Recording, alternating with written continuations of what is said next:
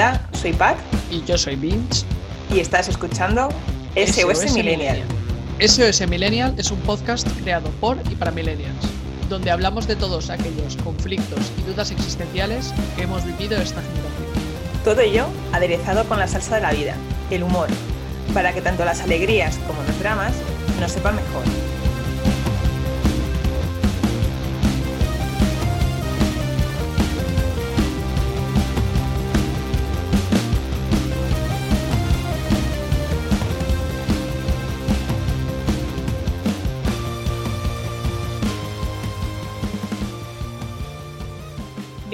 Queridos oyentes, al primerísimo episodio de este nuestro 2021, que ha empezado tan fuerte como el año. Y bueno, no todas las Fs van a ser buenas porque ha empezado con un pelín de, connotación negativa, eh, como por ejemplo fiebre, filomena, y vamos a hablar de otra gran F, que esta no es moda de este año, sino que nos acompaña durante toda nuestra vida millennial y estamos hablando de la ilustrísima frustración.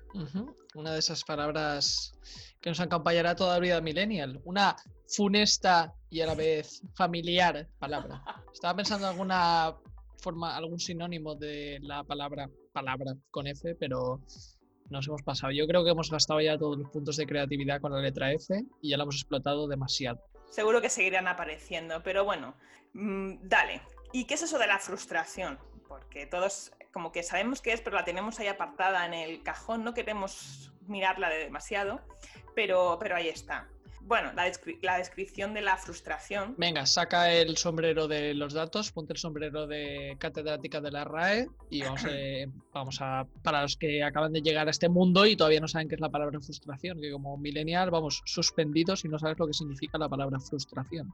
Bueno, como millennial retro, voy a sacarla en carta, voy a desempolvarla y voy a teclar frustración. Y dice así, es el sentimiento que se produce al no poder satisfacer un deseo o una necesidad. Es una reacción emocional que suele expresarse como ira, ansiedad, disforia, tristeza, desilusión. Vamos, lo que viene siendo no poder conseguir algo y es ese sentimiento que viene acompañado. Y además aquí me atrevería a decir, ahora que tengo presencia de bebés y niños pequeños cerca a través de mi sobrina, la frustración es algo que nos acompaña desde bien pequeños, porque a esas edades, teniendo meses de vida, ya ves cómo les entra la rabieta cuando no llegan a un juguete o no son capaces de gatear. Así que eso, es un fiel compañero de toda nuestra vida, pero nuestra generación se la está comiendo especialmente, comiendo especialmente bien. Sí, de hecho la frustración llegó antes que las paperas ahora que dice lo de tu sobrina, y, va a estar ahí siempre, aunque, aunque no lo quieras, como la declaración de la renta. Y además hay varios tipos, bueno, varios, dos. hay una frustración interna que, es digamos la que nos repercute, vamos, la que nos producimos nosotros mismos por, pues, porque no cumplimos las metas personales, nuestros deseos, las, necesidades. Y, y, luego hay otra que es la externa, y esto es que no podemos conseguir las cosas por, por otros. Pero aquí nos vamos a recrear más en, en la nuestra, en la que somos autores. Mm, sí, a ver, porque como ya hemos dicho en otros episodios, aquí hay que practicar el estoicismo, eh, llámalo X, que hay un montón de cosas que escapan a nuestro control, empezando por ese virus asesino que hay por ahí fuera, o el cambio climático, o mm, que a Trump le dé por invadir el Capitolio con sus secuaces y cosas así. Todas esas cosas escapan a nuestro control Así que fuera, volviendo a las palabras con la letra F, y vamos a hablar de la frustración personal y de cómo gestionar a esa bicha. ¿Y cómo se produce esta, esta querida frustración? Se, produce a nivel instintivo. Igual que cuando pones las manos al caerte al suelo, o, de esto que vas por un parque y ves ese balón que se va aproximando, aproximando, aproximando, y lo tienes cada vez más cerca de la cabeza, y al final pones, pones las manos para que no te deje más tonto de lo que a veces estás, aparece esa frustración. Es como, como una respuesta descafeinada eh, cuando hay algún bloqueo para que tú no puedas conseguir ese, ese logro o esa meta personal que te has propuesto y que también hay que darle gracias a que exista. Porque es que tú ah. imagínate que no existe. O sea, mm. es como un colchón antigolpes. Si no, vamos, iríamos a, la depresión absoluta. Sí, sí, o sea, es inevitable nivel, te revientas el meñique contra un mueble y te cagas en todo lo cagable Ahora, yo leí precisamente que incluso las... Esto lo leí, ¿eh? Esto no me lo saco del sombrero de opinar ni codo en barra. Que todas las, todas las emociones, por desagradables que sean, tipo la ira o la tristeza, es decir, a mí me gusta perder el control y cabrearse o tener la bajona, pero tienen su función evolutiva. Es decir, tú te cabreas y la ira te lleva a la acción, te lleva a protestar, te lleva a movilizarte.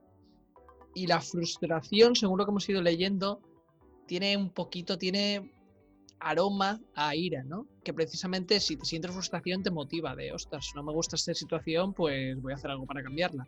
Entonces ahí la frustración ayuda un poquito a dejarnos de lo que tú dices, del estado ese depresivo que estaríamos si cada vez que sintiéramos frustración, pues no nos motiváramos para hacer algo. Aunque sea cabrearnos, como el momento meñique y mueble. Por cierto, ¿a ti te ha pasado alguna vez? ¿Cómo puede el meñique hacer tanto daño? ¿Cómo se puede ser tan pequeño y ser tan cabrón? Bueno, pequeño y cabrón, pues no sé, díselo a, a Hitler. se sabía de las dos cosas.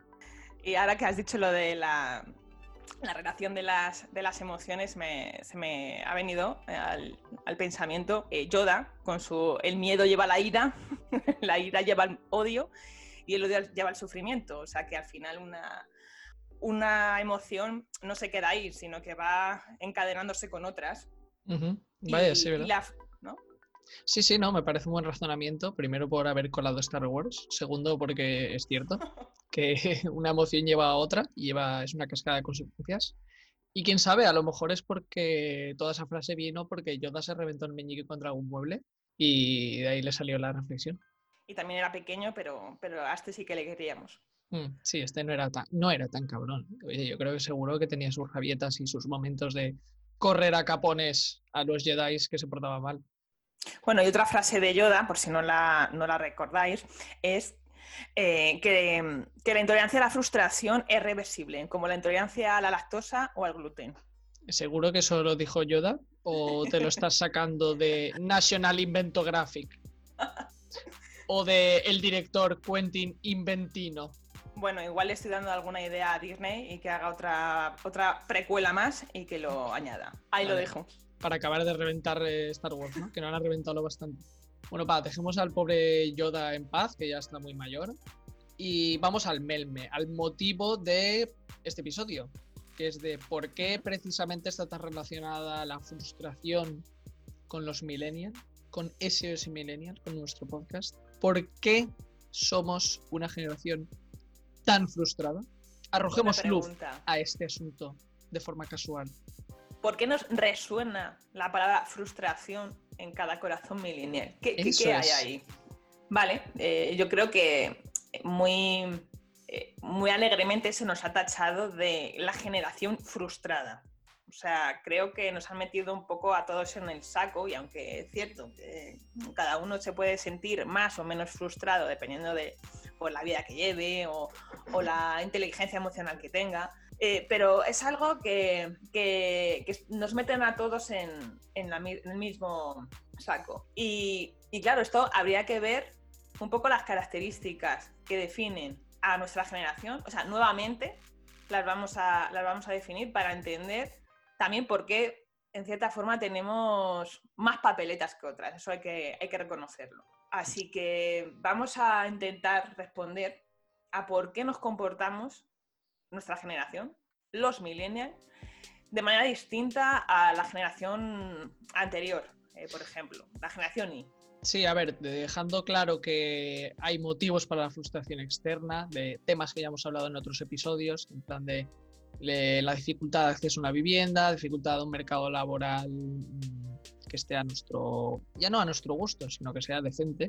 Eh, ¿Qué otras frustraciones hay externas? Pues eh, la educación, que ya vimos que no se ajustaba exactamente a lo que luego el mundo nos iba a pedir. Dejando de lado que hay motivos externos a la frustración, luego está que sí que es verdad, que somos una generación que, que tiene tendencia a la frustración interna, que hemos dicho antes. Tenemos una personalidad que tiende a la frustración, sencillamente. ¿Y por qué esto? Pues efectivamente, los, los millennials tenemos todas las papeletas para la frustración. Eh, hemos leído así algunas de las características que salen por internet. De hecho, encontramos una entrevista que le hicieron a, un escritor, un experto en liderazgo que se llamaba Simon Osinek, o no sé cómo se pronuncia, la verdad. Se escribe Sinek con K al final, que siempre queda muy guay, meter una K en tu nombre. Sinek. Pues, pues este, este millennial eh, decía pues lo que, lo que para él em, era la, frustración y de dónde venía. Y comulga mucho con, todo lo que hemos, hemos podido vivir en nuestras propias carnes. Y es que, a ver, o sea, en primer lugar, venimos de una época de abundancia y eso es así. Nuestra generación, hay que reconocer que no, no hemos atravesado tantas dificultades como las generaciones anteriores de, de padres, de muchos de nuestros padres, hay otros que, que por suerte no, y, la de casi todos los abuelos. Y esto ha hecho pues, que nuestros padres, en este caso, pues, también los abuelos, hayan querido protegernos de manera excesiva a veces y hacer que esas carencias que tuvieron ellos, pues no, no las tuviéramos nosotros. Sí, dicho en forma menos eh, científica, por así decirlo, nos han malcriado porque ellos han pasado muchas penurias, especialmente nuestros abuelos. Entonces es normal que después de ese trauma de, de escasez quieras darle lo mejor a tus hijos. Y por suerte, y es lo mejor que tenemos que decir de los boomers, que, como les gusta decir, no nos ha faltado de nada, gracias a ellos. Claro, y luego llega eh, nuestra querida vida adulta, que ya hemos hablado en episodios anteriores, y ahora te toca a ti para las facturas y conseguirte las castañas y esas cosas. Y sí que es verdad que en algunas cosas pues ya no es tan fácil como antes. Y ahí viene nuestra inseparable amiga cuando tú dices además que es verdad que siempre hemos tenido esa sombra, esa figura protectora de los abuelos y de los padres que nos conseguían todo. Pero lo dicho, llega el adulting extreme y no hay papis ni abuelos que te ayuden. Estás tú solo contra el mundo. Así es. Sí, antes teníamos que luchar para que nos aumentaran la, la paga, que al final, pues mal que mal, nos la subían 200 pesetas, 300, ¿te acuerdas? o, la mítica monedaca de 500 pesetas. Ostras, es que eso era como un billete de Bin Laden casi, o sea, ¿quién tenía 500 pesetas? Era el rico del recreo. Era como una medalla de oro, o sea, era gigantesca esa moneda y sentías que podías comprar medio kiosco y al kiosquero también, si me apuras. Sí. Y ahora, pues lamentablemente, vas a que te suban el, sueldo y, te tienes que ir con la cabeza agacha y ya está. Ya, no es tan fácil convencer a, tu jefe de, una, de que te suba la paga como lo era con tus padres, con los abuelos. Bueno, ¿y qué más? ¿Qué más? Que tenemos más papeletas. Esta no es la única. Y sí, a ver. Queramos reconocer o no, pero, pero todos hemos tenido. A ver, una como como gurú digital, según mi test de subtipos de millennial, eh, tenía que mencionar la parte digital. Y es que somos la primera generación que se ha enfrentado a las comparativas en redes sociales y lo que ya hemos comentado tantas veces en las redes sociales, cada uno proyecta lo más fabuloso, lo más fantástico y lo más eh, fastuoso, todo con F, ojo, oh, de su oh. vida y escondemos... Tan formidable. Dice talento dice que ha abierto una pestaña eh, poniendo en Google palabras que empiezan por F, pero. qué, tramposo! Eso, eso, no ha quedado grabado, ¿verdad? Me parece fatal. Buah, qué fuerte. Yo no, estoy haciendo trampas. Puede ser. Eres más fiable que yo en estas cosas, creo bueno, vamos a parar, que el detector de divagaciones está disparando con la tontería de la F. Y como decía, Em, efectivamente en las redes sociales no sacamos nunca la parte más fea de nuestra vida y la parte fea de la vida también hay que afrontarla y cuanto más lo ocultas es más fácil que cuando aparezca pues aparece nuestra querida amiga y vecina la frustración. Aquí eso, mezcla un poquito de mm, codobarrismo, pero creo que también seguro que hay ciencia detrás de esto que es el hecho de compararnos tanto en redes sociales, nos, nos aprieta más el, la frustración. Sí, al final es una, es una vida que, que es, es, es, como paralela a la real, pero ya eh, nos acompaña diariamente, es una, es una realidad, vaya. Entonces, hay muchas personas que, que son de una forma eh, fuera, joder, todo con F. ahora que le estoy poniendo conciencia, joder. Bueno, pues lo que te decía, que tienen una, una forma de vida fuera y otra dentro de Facebook eh, que parecen como, como un avatar, ¿no? Que se han construido un avatar que es la que exponen en las redes sociales y luego pues la que realmente son. ¿Qué pasa? Mm, al final todos hacemos un poco de eso, eh, queremos poner nuestra mejor cara en, las pantallas, que es lo que trasladamos a la gente, y, coño, es que se lo creen, es que se lo creen, o sea, se creen que les va la vida perfecta, y nosotros nos creemos que le va la vida perfecta a esas personas. Y entra la comparación, la, minusvalía y la frustración de no poder tener esa vida que pensamos que otros tienen, y, y no es eso, ¿eh?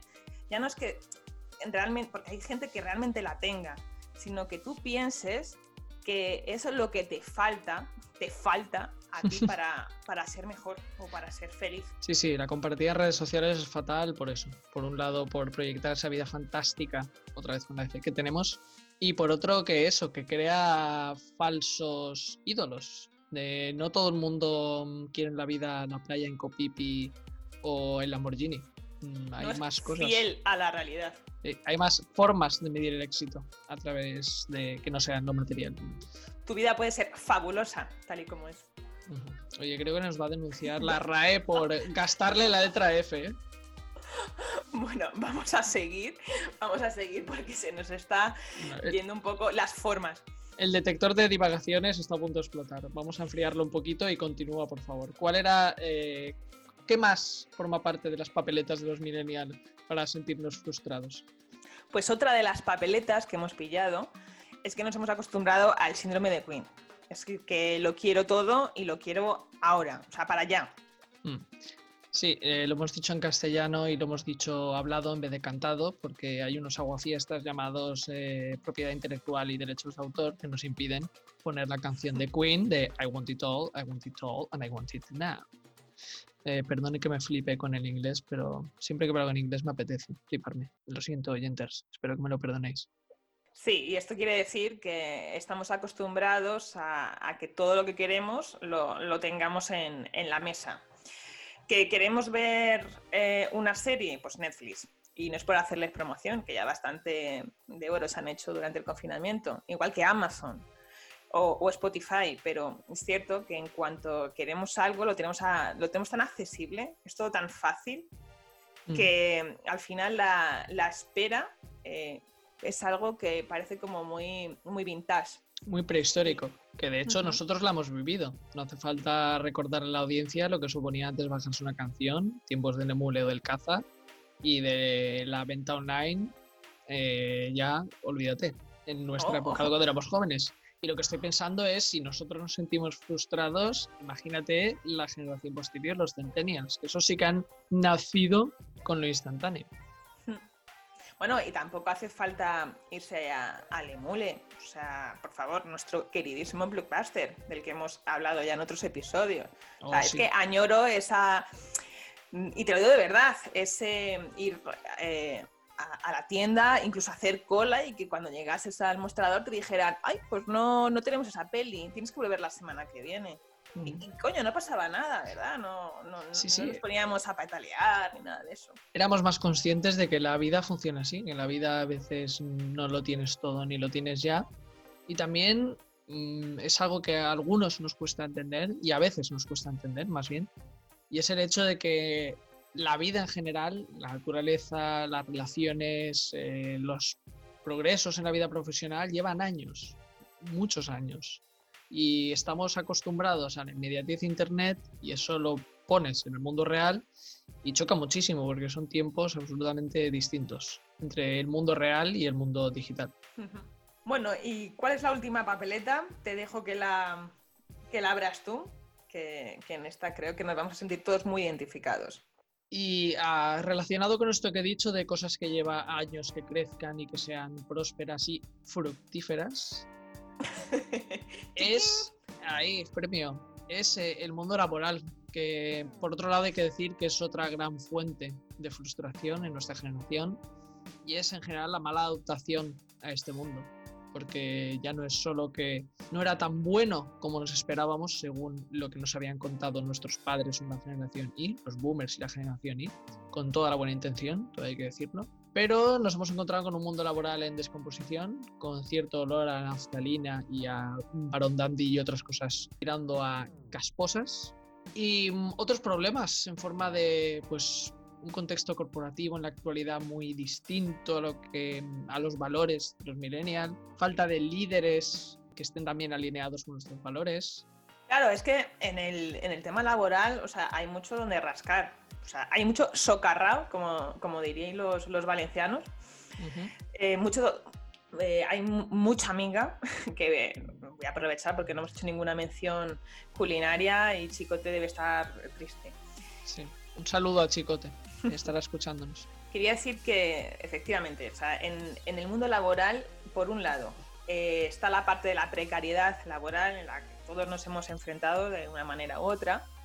Y luego, yo mm, lo que lo que noto, a lo mejor también soy, soy como un millennial eh, demasiado entusiasta o demasiado soñador, y es que buscamos como un propósito en el trabajo distinto o paralelo a esa ganancia económica. O sea, no queremos simplemente ir a trabajar, hacer números, echar unas horas y, ya está, y pagar facturas. Nosotros, no sé, por lo menos tú y yo, en las muchas conversaciones que hemos tenido, por el tipo de vida que llevamos, no, no queremos eh, encajar en ese engranaje de la población, queremos ir como mucho más allá y, y buscar que nuestro trabajo además tenga un propósito y haga mejor el mundo, ¿no? Igual somos muy soñadores, mm. pero yo tengo muchos amigos, compañeros, etcétera, en, el que al final hay esa especie de, bueno, pues de, esperanza.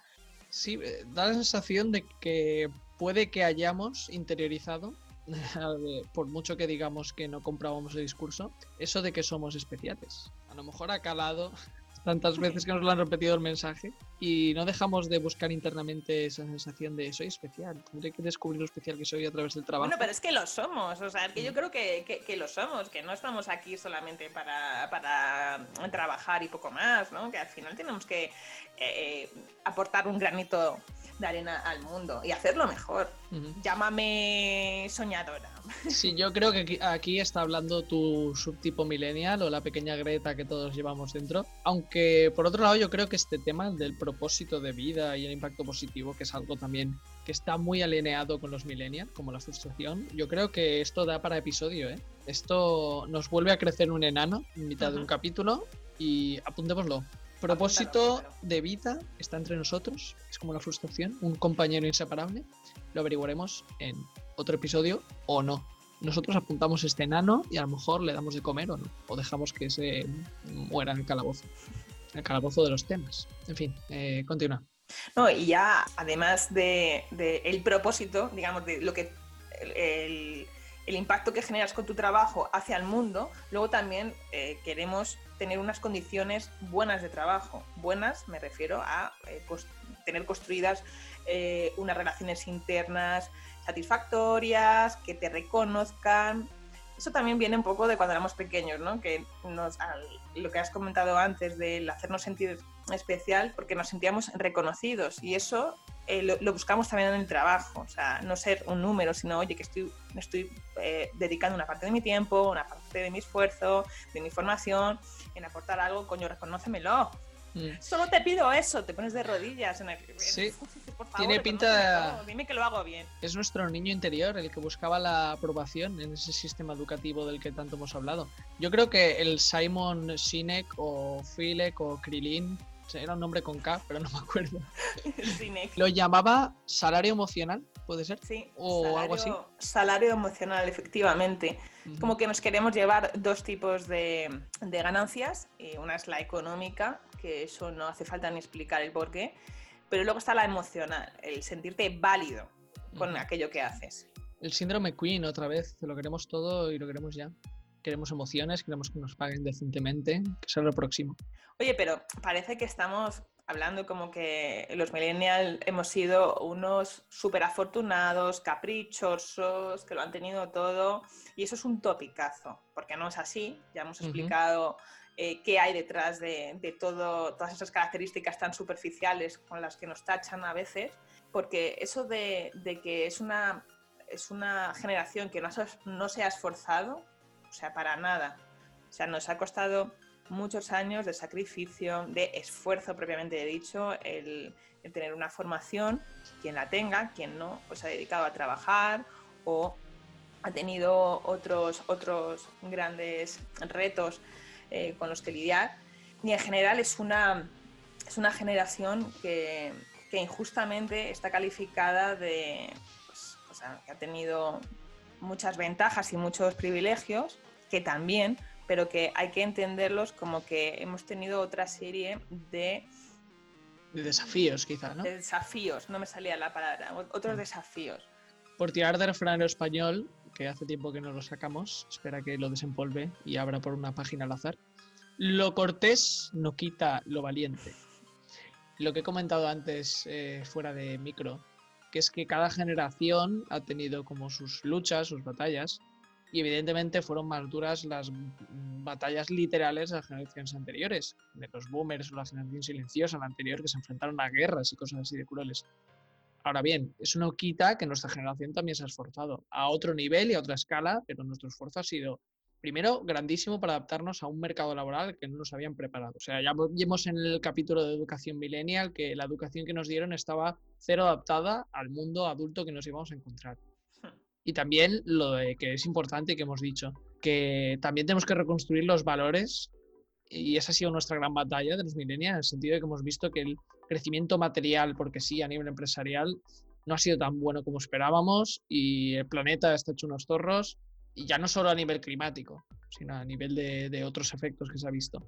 Entonces, ese también es un gran esfuerzo que estamos haciendo, que es el de recordar que, el propósito social de, de nuestra actividad laboral de hacer las cosas por algo, vamos. No por eh, no solamente por los dineros. oye, eso también es importante, no lo vamos a nivel. Hay que tener en cuenta que los niveles de exigencia, además, son bastante mayores y, la competitividad en el mercado igual. Así que también eso es un esfuerzo a tener en cuenta.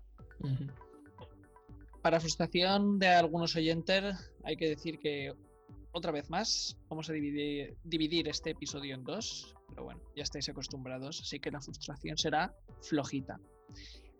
Así que os pedimos que canalicéis esta flojita frustración en forma de likes en las plataformas en las que estamos, como iVoox, YouTube, Spotify, iTunes y quién sabe si en algún futuro otras más. Sí, también podéis seguir nuestras chorraditas eh, con un toque de humor y también un toque de profundidad en Instagram y hacer vuestros comentarios que lo leeremos con muchísimo orgullo y felicidad. Así me gusta. Nos vemos en la segunda parte de este fabuloso y francamente formidable episodio. Hasta pronto, Pato. Hasta luego, Vinci.